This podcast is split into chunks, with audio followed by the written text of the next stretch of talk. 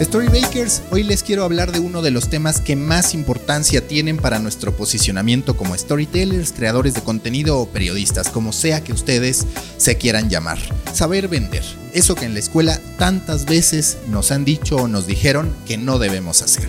Si no sabemos vender, nuestro valor como grandes contadores de historias se reduce. Queramos o no, el dinero es el que mueve sí el negocio, pero también y sobre todo nuestras posibilidades de crear más y más y más. Si no lo hacemos por el dinero de una empresa, hagámoslo por nosotros. Vender es clave para sobrevivir y sobresalir en medio de tanta competencia y dificultades.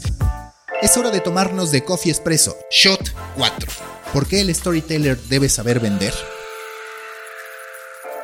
Voy a comenzar con una conclusión que duele, pero es así, es real. Si tú no lo haces, otro lo hará. Así de simple. Vender es fundamental en el negocio de la creación de contenidos, tanto si trabajas en una empresa que te paga un sueldo por cumplir determinadas funciones, como si estás emprendiendo y requieres recursos para pagar a los colaboradores que tengas o a ti mismo. E incluso si eres un freelancer necesitas capacidades de venta para hacerle ver a tus clientes potenciales que lo que tú haces nadie más lo puede hacer, o que tú lo haces mejor, o que tú atraes a una audiencia determinada, que tienes un estilo tan afianzado que la gente te consume donde quiera que vayas. El primer caso, el del periodista que trabaja en una empresa, es el más desesperante. Lo he vivido siempre, y sí, entiendo que quienes decidimos crear contenidos y contar historias por lo general no tomamos esa elección profesional a partir de nuestro interés por el dinero, porque para eso hay muchas otras profesiones, lo sabemos, lo hemos vivido en carne propia, que son mucho más efectivas. Pero todavía recuerdo esos años por ahí del 2011 en que yo era director editorial y cuando llegaba al estacionamiento me encontraba con que hasta el vendedor más junior traía un mejor coche que yo, se iba más temprano y no trabajaba los fines de semana, que es una de las grandísimas desventajas de estar en el periodismo deportivo y también debo reconocerlo, una de las razones por las que decidí dejarlo al menos en el día a día. Queramos o no, aunque yo amaba lo que hacía, me dolía ver esa discrepancia en la que alguien que comercializaba lo que mi equipo y yo hacíamos tenía una vida mucho más tranquila. Ahora piensa en el sentimiento de los redactores, que para mí es una figura en desuso, pero ya después dedicaré un episodio a ello. Piensen en ellos, que además de recibir una paga mucho menor, salían de la oficina a medianoche y tenían que estar viendo de buena gana a los vendedores que a las 5 de la tarde se iban a su casa sin ninguna preocupación de por medio. En ese momento la verdad me parecía una injusticia y en el fondo me sigue pareciendo que ese esquema está torcido a partir del reconocimiento excesivo al que logra que una propuesta se firme y no a los que la hacen posible tanto en la concepción del producto como en la ejecución de la propuesta. Pero el punto de todo, más allá de los juicios que podamos hacer, es que, sobre todo en esos tiempos, el periodista se negaba a vender.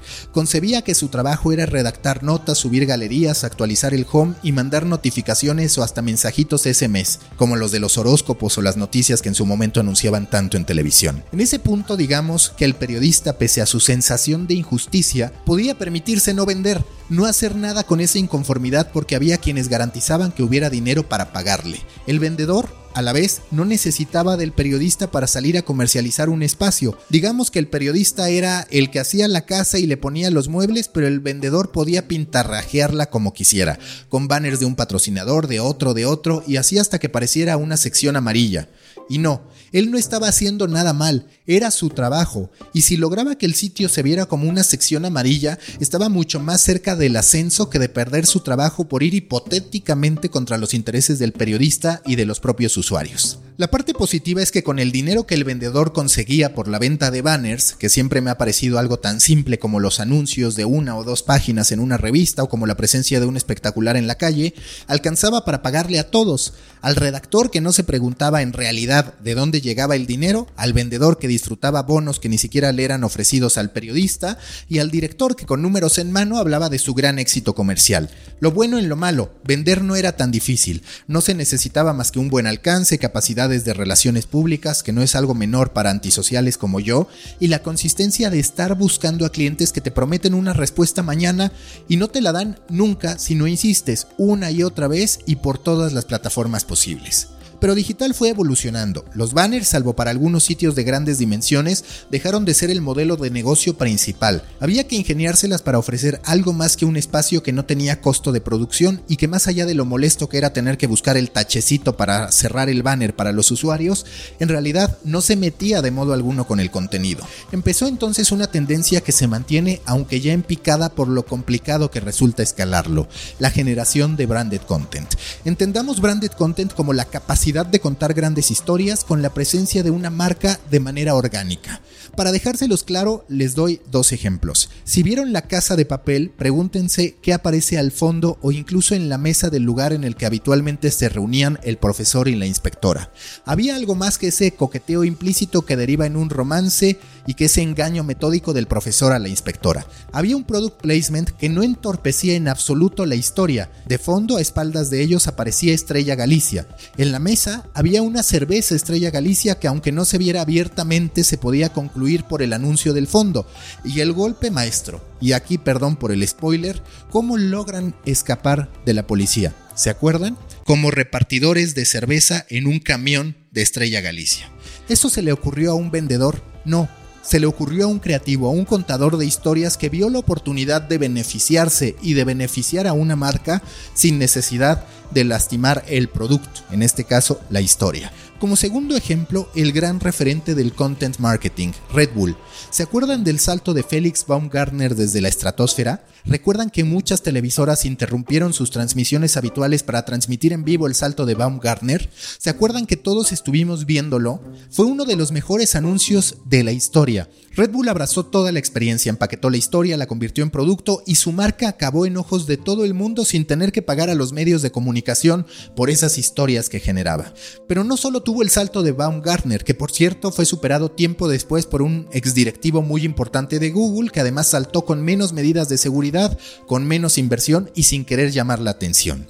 También tiene equipos de fútbol, escuderías, deportes extremos, eventos de eSports, revistas y más. Todo abrazado por la Red Bull Media House, división que creó la marca para garantizar la realización de grandes historias, historias tan poderosas que no necesitaran pauta en medios para ser relevantes. Me pregunto, otra vez, ¿fue idea de un vendedor? ¿Ahí la pieza clave es un vendedor? La respuesta, ya la adivinan, no. No al menos el vendedor clásico que solo busca un beneficio económico a partir de la consecución de clientes, sino gente con capacidad de contar y entender las historias en toda su dimensión. Claro, entre la casa de papel y el salto de Baumgartner hay una gran diferencia. En la casa de papel se busca posicionar a un tercero, en este caso Estrella Galicia, mientras que en el salto de Baumgartner es Red Bull logrando posicionarse a sí mismo. Guardando toda proporción, eso es lo que ocurre con digital. El vendedor que no necesitaba más que de presentaciones mecánicas con los distintos espacios publicitarios que se limitaban a medidas y costos, ahora requiere ser creativo y atender briefs que le entregan las marcas. ¿Cuál es el problema para ellos? Que el vendedor tradicional no sabe crear, no le interesa y no le gusta porque piensa que pierde tiempo creando cuando hay muchos clientes que visitar allá afuera. Entonces el periodista, storyteller, creador de contenidos o creativo encuentra su lugar. Tiene que saber vender porque él como creador de producto podrá siempre explicar mejor las ventajas de lo que hace, en qué se diferencia de otros y cuáles son los costos de producción, que es uno de los elementos más retadores al momento de hacer propuestas a clientes.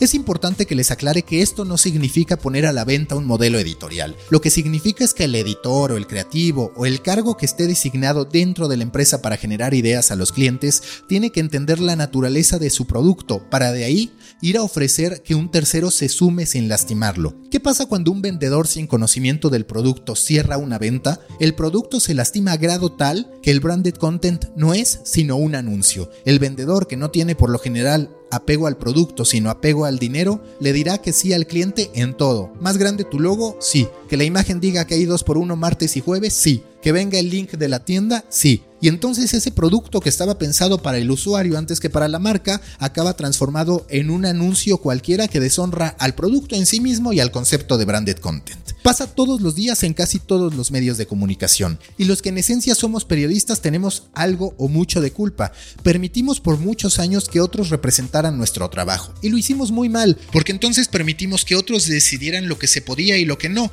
Y por lo general, esas ideas que ocurren desde extractos no creativos es que los productos se van lastimando hasta que pierden su ADN. El cliente no siempre tiene la razón, estoy convencidísimo de ello, tanto que prometo que habrá un expreso específico sobre el tema. Ya les di entonces una razón para aprender a vender. Si ustedes tienen en la cabeza un concepto, busquen ser ustedes mismos los voceros y promotores de ese contenido y exijan ser el conducto principal con el cliente para poder defender el producto lo más que se pueda. A veces habrá que ceder, pero me consta que hay veces que logra imperar el respeto al producto. Si no están en una empresa sino emprendiendo de freelancers pasa lo mismo. Si están emprendiendo nadie lo hará mejor que ustedes por el simple hecho de que ustedes conocen las historias y los motivos de lo que están haciendo. Otra vez, como se los he repetido en este espacio, hablen de su historia, no se centren en genéricos, no se presenten como un sitio deportivo más o uno de política o uno de espectáculos. Hablen sobre la necesidad que resuelven y cómo lo van a hacer. Ofrezcan soluciones. Si lo piensan en realidad todos hacemos procesos de venta todo el tiempo. Para lograr que una nota fuera la portada de un periódico hacía falta vender la trascendencia de esa historia al editor a partir del producto generado. Y así también pasa en la vida cotidiana, desde el momento en que nos acercamos con alguien para conseguir determinado objetivo, hasta cuando vamos a pedir un trabajo o a buscar que se nos abra una oportunidad. Sabemos vender de manera natural, pero nos programaron para no hacerlo, y ahí, en ese vacío, se han perdido muchos productos que de haber sido mejor defendidos no hubieran acabado convertidos en lo que nunca debieron ser. Si tienes una serie de reportajes especiales y buscas un patrocinador, si estás por lanzar un podcast que tiene un cliente potencial claro, si quieres que a una productora le interese el guion de una película o si quieres que Netflix se interese por lo que haces, necesitas aprender a vender. Si no vendes puedes acabar en el anonimato, haciendo sin recompensa. Y no me refiero a la recompensa económica ni a lo grande o pequeña que pudiera ser, sino a esa recompensa que te llevará a poder hacer más, a crear más y a realizarte más. El periodista, lo sé porque durante mucho tiempo fui un ermitaño que pensaba que podía resolver todo desde la computadora, tiene que dejar de pensar que su trabajo consiste únicamente en hacer y entender que solo podrá posicionarse si aprende a vender. La gran ventaja que tenemos contra un vendedor de esos que solo venden lo que otros hacen es que es más difícil para él crear que para nosotros vender lo que hacemos. Este podcast, por ejemplo, es una venta posible en muchos frentes. Sí para un potencial anunciante, sí para una potencial plataforma que pudiera quererlo en exclusiva, sí para una plataforma que no sea de audio que quisiera transformar este contenido o la sustancia de este en video o aterrizarlo en impreso, y sí también para ti, que me has pagado con 15 minutos de tu vida y que podrías pagarme un mejor si se lo recomiendas a tus amigos. Pero eso no es todo. En el horizonte hay una buena noticia para los contadores de historias y una que además debe ser fuente de preocupación para los vendedores, las suscripciones. El que el modelo en boga en medios internacionales sea el cobro a los usuarios pone al contenido como punta de lanza, como lo más importante y al usuario en el centro. ¿De qué modo aportará un vendedor acostumbrado a ir en contra del usuario en esta nueva era? Tendrán que encontrar su lugar, pero algo es claro, no podrán seguir vendiendo como siempre, no podrán pensar en tapizar un buen contenido con anuncios. En primera, porque en muchos de los casos ya no será el negocio principal, y en segunda, porque si lo hace, un usuario nunca estará dispuesto a pagar por ese contenido. Para el periodista, en cambio, es la mejor oportunidad de hacer un pitch con lo que en teoría mejor sabe hacer, generar contenido que las audiencias amen. Storybakers hasta aquí la cuarta edición de The Coffee Espresso. Los invito a sugerirme temas para The Coffee Espresso a través de maca.storybaker.co. También los invito a suscribirse a The Muffin, mi newsletter semanal sobre la industria digital y obviamente escuchar The Coffee, donde cada lunes platico con los líderes que configuran la industria digital y del storytelling en México, Latinoamérica y el mundo. Nos escuchamos en la próxima gran historia que tengamos por contar.